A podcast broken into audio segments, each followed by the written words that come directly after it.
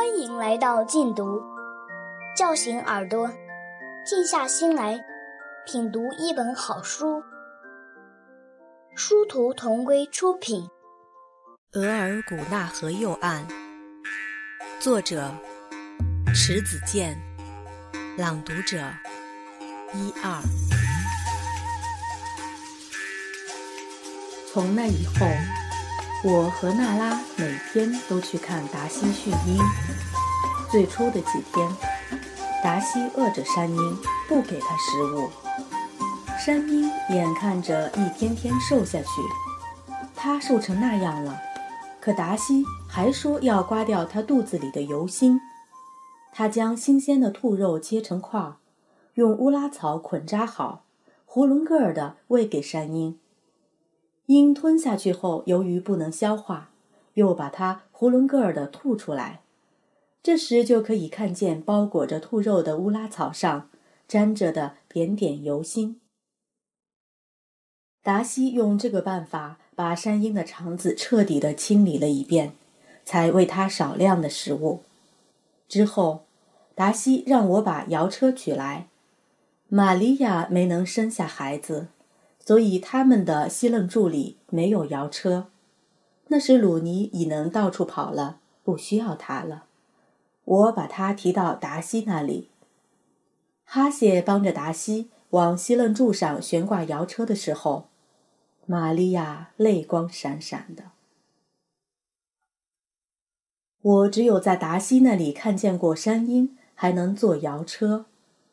达西把山鹰的腿和翅膀。用草，达西把山鹰的腿和翅膀用草绳捆上，让它动弹不得，将它放到摇车里。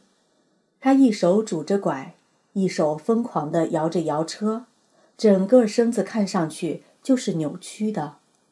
我相信，如果达西摇的是个小孩子，那孩子一定会被摇傻了。他摇山鹰的时候，嘴里仍然发出。呼噜噜的叫声，好像风钻进了他的喉咙。我问他为什么要这样做，达西说，他要让山鹰彻底忘记他的过去，让他服服帖帖的跟人生活在一起。我就对达西说：“你是想让他忘记天上的云？”达西啐了一口痰，咆哮道：“是啊，我要让这天上的东西变成地上的东西。”我要让白云变成弓箭，吃掉我的仇人，那条该死的狼。山鹰被清理过了肠子，又被达喜在摇车里折腾了三天后，果然有点脱胎换骨的意思了。把套着他头的鹿皮罩取下来后，发现他的目光不是寒光了，而是带着点迷茫的柔光。达西满意的对山鹰说：“你真是个听话的奥穆列呀。”接下来，达西在山鹰的腿上系上皮条，又在它尾巴上拴上铃铛，让它不能高飞。然后他穿上皮衣，让鹰站在左臂上，带着它走出西楞柱，朝有人的地方走去。他说：“这是为了让山鹰熟悉人。”他认了人后，就习惯待在人群中了。达西的左臂拄着拐，左臂又要伸出来做山鹰栖身的支架，他一瘸一拐的，山鹰也跟着一瘸一拐的。鹰尾的铃铛始终响着，那情形十分好笑。原本他是怕光的，可他带着山鹰行走的时候，对照着他的阳光。一点都不怯，虽然他眼角的泪水一汪一汪的涌了出来。从那以后，达西就不戴眼罩了。人们一听到营地的铃铛声，就知道达西和他的山鹰来了。达西见了我母亲，会说：“达马拉，看看我的奥穆列精神不精神？”达马拉赶紧放下手中的活儿。迎上去，看着鹰，连连点头。达西就心满意足地带着鹰去伊芙琳那里。伊芙琳喜欢抽烟，达西一看到他叼着烟，就命令他把那烟给我灭了。他说：“山鹰若是被烟给熏着，嗅觉就不灵敏了。”伊芙琳扔下烟，瞅着山鹰对达西说：“你的奥穆列会喊亚耶吗？”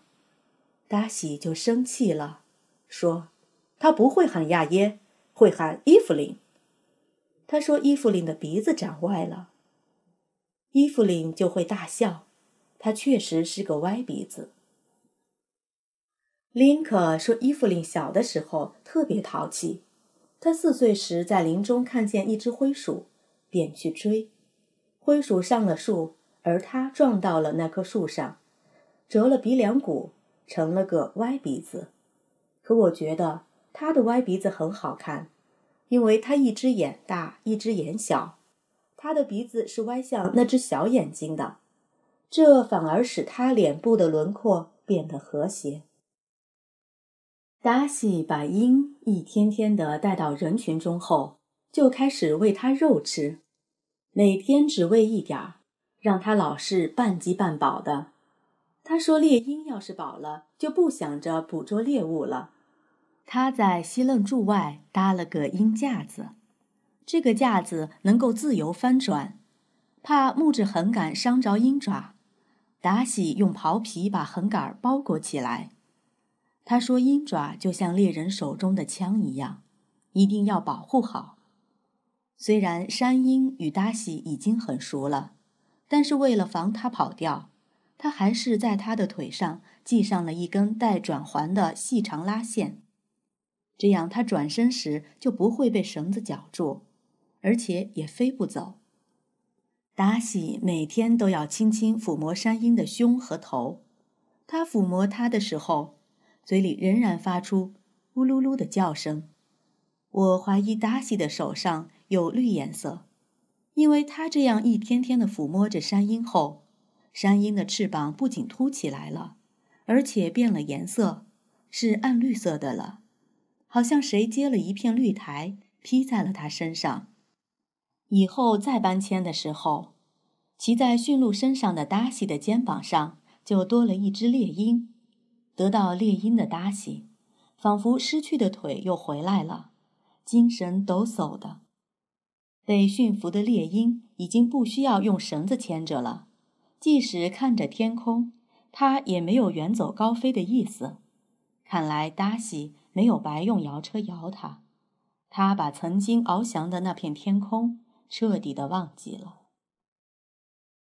我们只能在搬迁的时候看到猎鹰捕捉猎物的情景。哈谢平素要带着猎鹰行猎，达西是不允许的。这个奥木列成了他的私有财产。我还记得第一次看到猎鹰捕捉野兔的情景，那是刚入冬的时令，山林还没有完全被白雪覆盖住。我们沿着阿巴河朝南走，那一带山峦的苔藓非常丰富。野兽也多，到处可见在树梢飞翔的飞龙和在地上奔跑的野兔。先前还安静地待在达西肩头的猎鹰就不安分了，它昂起头，翅膀微微扇动，随时准备出发的样子。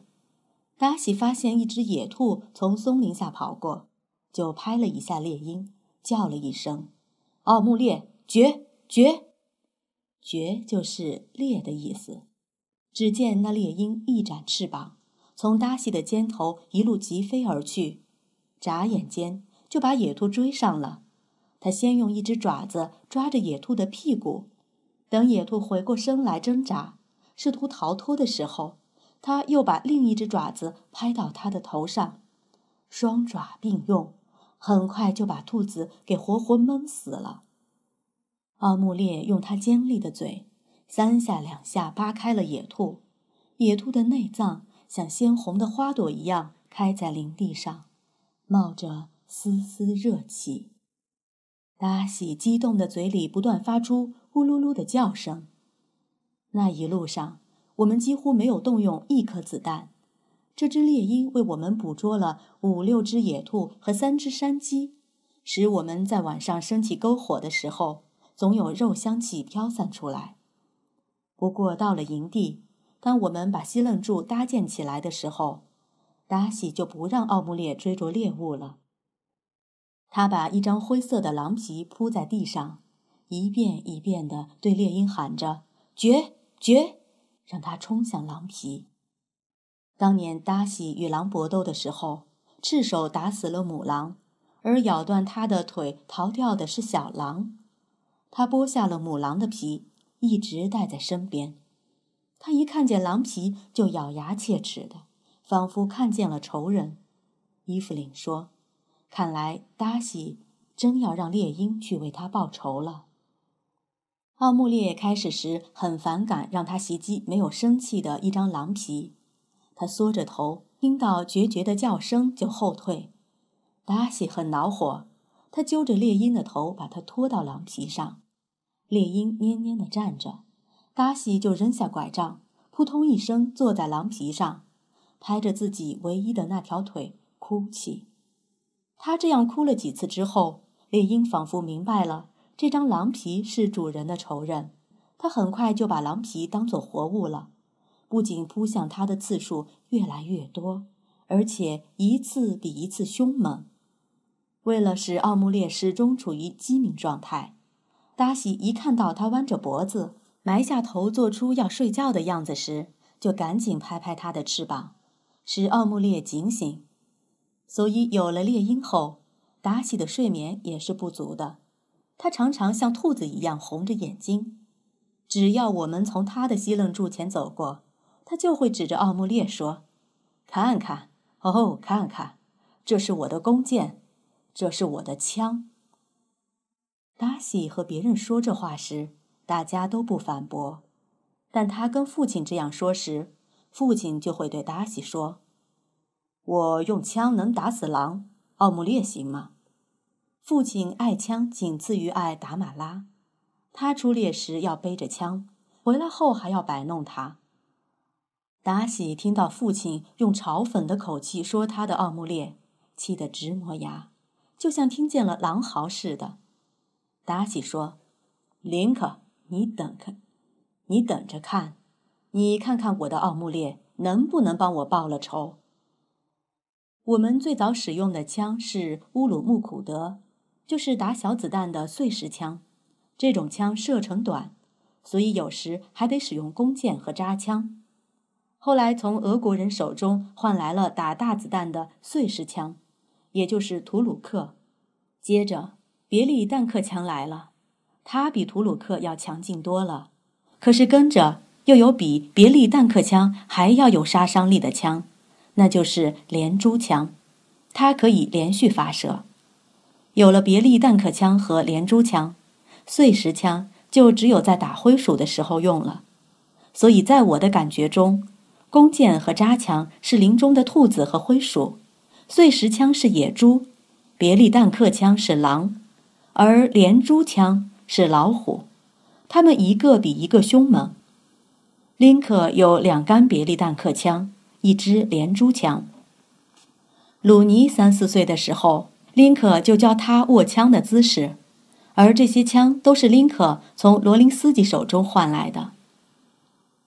罗林斯基是个俄国安达，他每年都会到我们乌里楞来，少则两次，多则三四次。我们搬迁的时候，总要留下树号，就是每走一段路。就在一棵大树上用斧子砍一个缺口，作为前行的标记。这样，无论我们走多远，安达都能找到。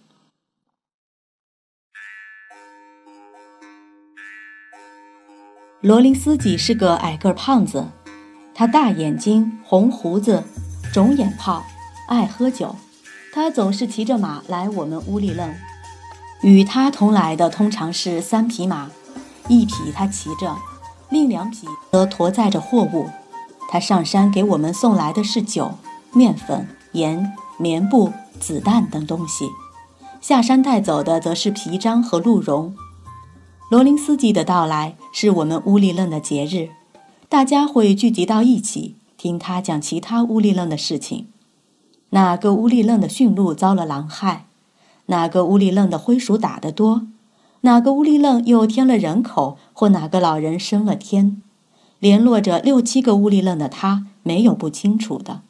他很喜欢列娜，每次上山，总要给他单独带一样东西，刻着花纹的铜手镯了，或是小巧的木梳子。他喜欢拉着列娜纤细的手，叹息着说：“列娜什么时候长大成乌纳吉啊？”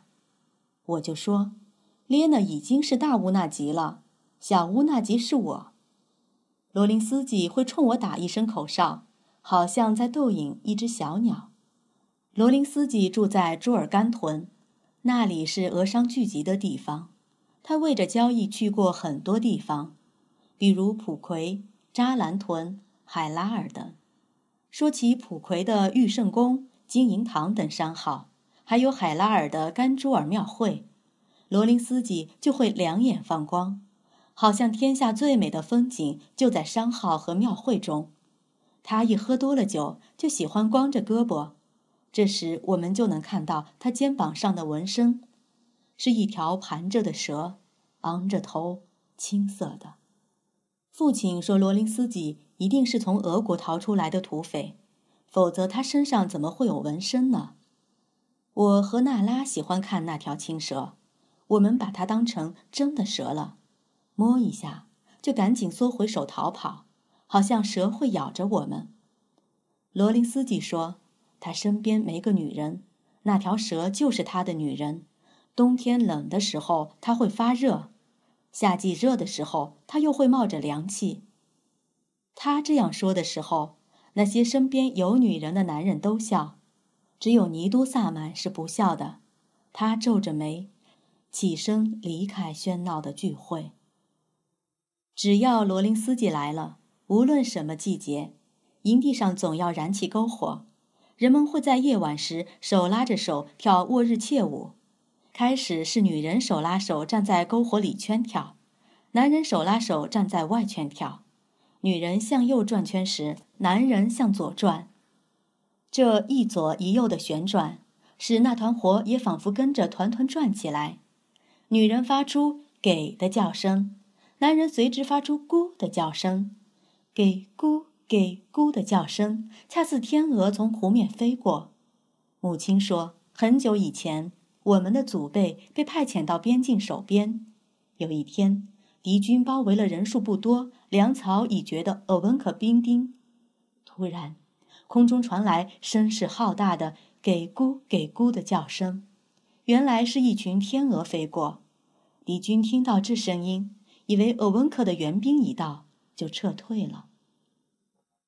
人们念着天鹅的救命之恩，就发明了沃日切舞。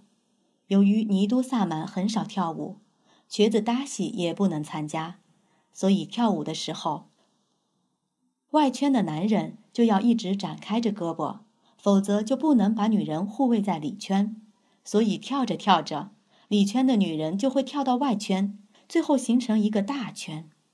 大家手拉着手，一直跳到篝火暗淡，星星也暗淡下去，这才回屋里愣睡觉。母亲喜欢跳舞，她一跳了舞就睡不着觉。